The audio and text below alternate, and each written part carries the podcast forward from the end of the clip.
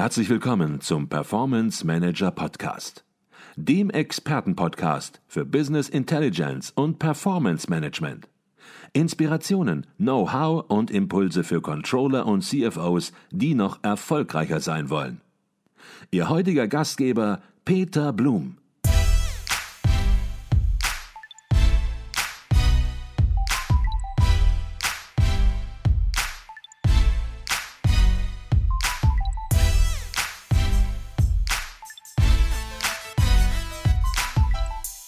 Jetzt haben Sie die Arbeitswelt angesprochen, aber wir hatten hier im Podcast auch schon über die Infrastruktur mal gesprochen, über den Breitbandausbau in Deutschland. Und ja, ja mal jeder, der ein wenig mit offenen Augen durch die Welt läuft, der weiß, wie der Stand in Deutschland ist, nämlich ziemlich schlecht, um es mal vielleicht sogar noch positiv auszudrücken. Und was noch schlimmer ist, dass keine Strategie aktuell da ist, dies wirklich systematisch zu verändern. Und ja, das macht das Ganze natürlich umso schlimmer und umso dringlicher auf der anderen Seite noch, weil Sie sagen, und so habe ich es verstanden, dass Digitalisierung die Globalisierung ergänzt, ersetzt möglicherweise sogar, dass Datenflüsse Handelsströme ablösen werden. Und das hat natürlich etwas mit Wettbewerbsfähigkeit der deutschen Wirtschaft zu tun. Absolut. Und ähm, das, denke ich, ist eben genau die Herausforderung.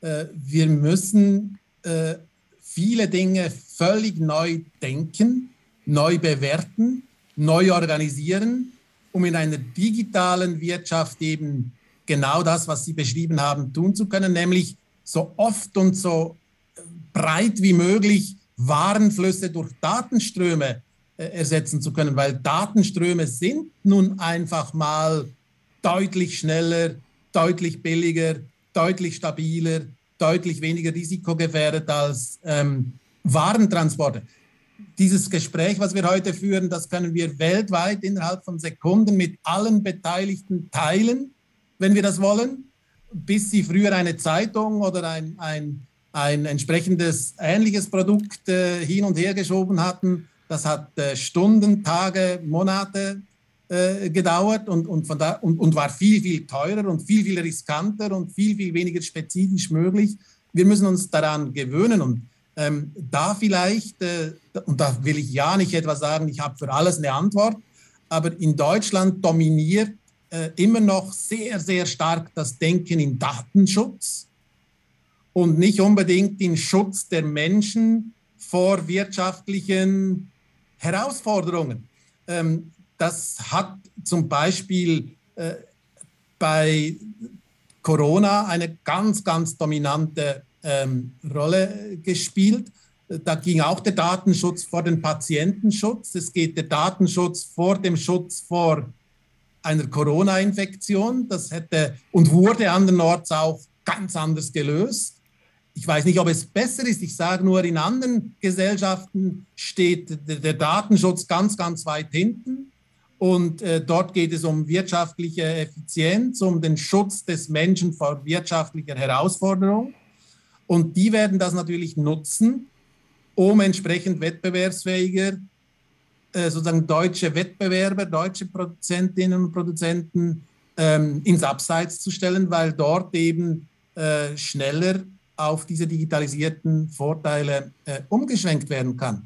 Und das hat natürlich, wenn Sie digitales Fahren nehmen, das ist für mich so ein, ein Lieblingsbeispiel. Eigentlich die deutsche Automobilindustrie, äh, das habe ich vor ich glaube, etwa 25 oder 30 Jahren ähm, in, ähm, mal mir ansehen dürfen in Stuttgart, äh, ohne jetzt den Namen zu nennen, wo und wie. Da, die, wären, die wären schon damals in der Lage gewesen, jedem Auto und bei den Preisen, die in Stuttgart äh, ein Auto kostet, waren das damals schon kleine Kosten, in jedes Auto eine Box einzubauen, dass die Fahrwege damals aufgezeichnet hätte.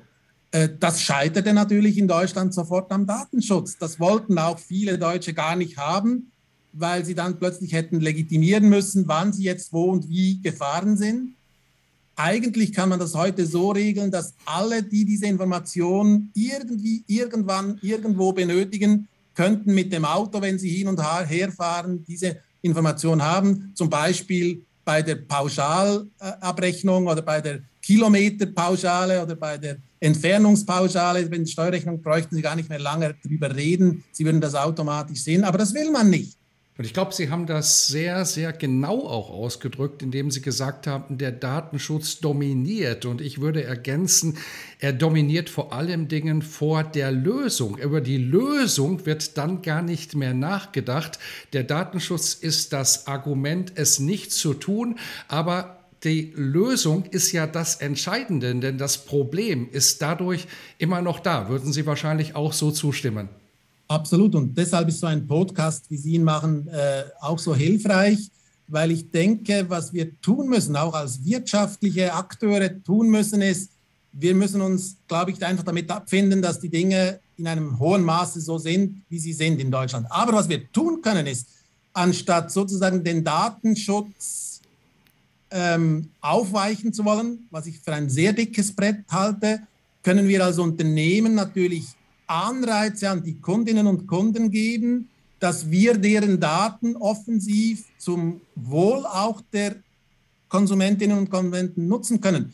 Das kann zum Beispiel sein Versicherungsboni, also dass es einen Bonus gibt, wenn sie bestimmte Daten dem Versicherer anbieten. Das kann sein, dass sie, wenn sie ähm, Geräte kaufen und, ähm, und äh, sie sind bereit, die Daten äh, zu liefern, kriegen Sie Reparaturvergünstigungen. Oder wenn Sie ein Auto kaufen und Sie sind bereit, die Daten, die sowieso aufgezeichnet werden müssen, wenn, es, wenn wir schon nur den, die Idee von selbstfahrenden Fahrzeugen haben, wenn Sie diese Daten gleichzeitig noch bereit sind, einer, ähm, einem, dem Autohersteller zum Beispiel zu geben, dass sie dann in den Genuss kommen von Zusatzleistungen, zum Beispiel beim Auto für Menschen wie mich, älteren, fortgeschrittenen Alters praktisch, einen Notknopf, den, wenn sie den drücken, ähm, dass dann sofort ihnen Hilfe gewährt wird. Und das ist dann sozusagen die freiwillige Aufgabe des Datenschutzes. Ich gebe Daten preis, ich weiß, dass ich damit vielleicht äh, auch Privatheit aufgebe, mit gewissen Nachteilen, die ja nicht zu leugnen sind, um im Gegenzug von der Wirtschaft von den Herstellern eine, ein ganzes Bündel von Zusatzserviceleistungen genießen zu dürfen. Und ich glaube, in die Richtung muss man sich die Weiterentwicklung der digitalen Wirtschaft vorstellen. Mhm. Jetzt hatten Sie gerade schon ein Beispiel gegeben aus der Versicherungswirtschaft, wie sich auch ja möglicherweise, wenn man ein bisschen weiterdenkt, Geschäftsmodelle durch die Digitalisierung wandeln. Für den Handel ist das auch für viele sehr offensichtlich, aber machen wir es vielleicht noch mal konkret an einem traditionellen Beispiel, an einer traditionellen Branche, die auch für Deutschland sehr wichtig ist, der Maschinenbau. Ähm, wie würde man hier das Thema ganz konkret angehen können? Weil viele, die im Maschinenbau unterwegs sind, die sagen, Mensch, da ist nicht so viel möglich. Wir bauen Maschinen, na klar kommunizieren wir elektronisch mit Kunden, aber wie wandeln sich in diesem Beispiel und das Beispiel auch dann hinterher übertragen auf andere Branchen, äh, ist eine Digitalisierung mit einer Veränderung des Geschäftsmodells möglich? Ja, absolut. Und, äh, und das ist ja genau, das ist, glaube ich, die, die, die, die Königsdisziplin im Moment für Maschinenbau. Mein Vater, der Maschineningenieur war, ähm, der äh, hat immer gesagt, sozusagen, äh, ich habe die Maschine geliefert, mein Job ist äh, erfüllt, ich wende mich der neuen Maschine zu, den neuen Kunden zu. Heute würde ich sagen, in dem Moment, wie die Maschine geliefert ist, beginnt eigentlich erst die Wettbewerbsfähigkeit des deutschen Maschinenbaus. Also in Zukunft wird es immer mehr darum gehen, neben die Hardware, die Maschine, das müssen wir können, das ist sozusagen das Brot- und Buttergeschäft, ohne das geht es nicht, aber das können wir, das können die deutschen Maschinenbauer perfekt, das sind die Besten der ganzen Welt, wenn es um Maschinenbau geht. Das ist aber nur sozusagen die Voraussetzung. Und der andere Teil ist das, was im Vorfeld des Maschinenbaus und im After Sales, nach dem Verkauf der Maschine passiert. Das sind in der Regel Dienstleistungen, die eben digitalen Charakter zunehmend haben werden. Und dort geht es darum, den Wettbewerbsvorteil des Kerngeschäftes zu mehren und zu nutzen. Ich gebe Ihnen ein ganz praktisches Beispiel.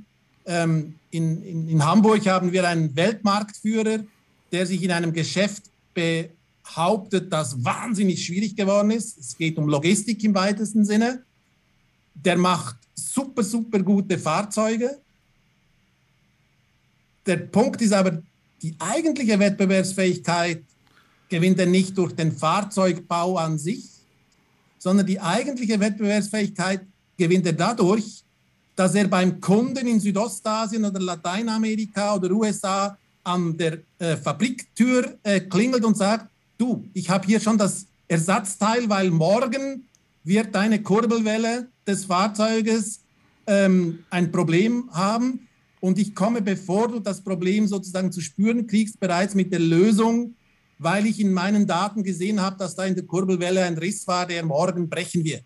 Das ist, glaube ich, der Trick, wie auch kleine mittelständische Firmen, die Hardware produzieren, die Maschinen, die Fahrzeuge produzieren, mit Digitalisierung ihre Weltmarkt führende Position halten können. Mhm. Und an diesem Beispiel ist, glaube ich, auch sehr deutlich geworden, dass keiner keine Branche mehr an der Digitalisierung vorbeikommt, dass Wertschöpfungsketten nach vorne und nach hinten weitergedacht werden müssen. Und ja, eine Warnung steckt im Grunde genommen auch in Ihren Worten, macht nicht den Denkfehler zu denken, dass Digitalisierung für unsere Branche nicht gilt und dass wir nur ganz wenig machen können, sondern das Gegenteil ist der Fall. Absolut. Und und, das, und das, das, das Brutale ist ja, das absolut Brutale ist ja, dass ähm, selbst wenn ich richtig liege, dass für meinen Betrieb Digitalisierung eine vergleichsweise kleine Rolle spielt. Das kann für den einen oder anderen Maschinenbauer, Kleingerätehersteller oder der irgendwie etwas mit Licht oder mit ähm, also Leuchten oder, oder Leuchtkörper herstellt oder der ähm, äh, etwas mit Wasser herstellt, ähm, Pumpen oder Ventile oder solche Dinge, das trifft ja möglicherweise zu, dass dort das Kerngeschäft nicht jetzt so durch die Digitalisierung und Datenwirtschaft verändert wird, wie das bei anderen äh, der Fall ist, wie bei den Printmedien zum Beispiel. Aber der Punkt, der brutale Punkt ist, wenn Airbus die Flugzeuge nicht mehr so baut, wie sie sie die letzten 40 Jahre gebaut haben, sondern entweder neue Technologien nutzt oder weniger geflogen wird oder wieder kleinere Flugzeuge Mode werden oder Airbus ein neues Geschäftsmodell entwickelt als Folge der Digitalisierung oder Überdigitalisierung, dann wird natürlich der Zulieferer zu Airbus genauso getroffen, ob ihn jetzt die Digitalisierung selber beeinflusst oder nicht. Mhm. Okay. Stichwort Denkfehler vielleicht nochmal aufgegriffen. Hier im Podcast spreche ich regelmäßig mit dem Dr. Alexander Börsch, das ist der Chefökonom von Deloitte Deutschland und auch Mitinitiator des CFO Survey von Deloitte. Und in der letzten Erhebung, die im Mai 2021 stattgefunden hat, dort wurde im CFO-Survey festgestellt, dass die Anfang 2020 wahrgenommene enorme Unsicherheit im ökonomischen und finanziellen Umfeld bei den CFO ja schon wieder auf ein Normalmaß, hätte ich fast gesagt, gesunken war und 70 Prozent, also eine satte Mehrheit der CFO erwarten noch 2021 und das Jahr ist fast zu Ende wieder das Umsatzniveau vor der Krise erreicht zu haben. Jetzt wollen wir vielleicht direkt mal, weil wir ja schon Ende 2021 sind, ins Richtung 22 gucken. War das auch ein Denkfehler? Wie würden Sie das bewerten? War das zu optimistisch? Oder schätzen Sie das auch so ein, dass alles wieder gut wird? Hätte ich fast ein bisschen salopp formuliert.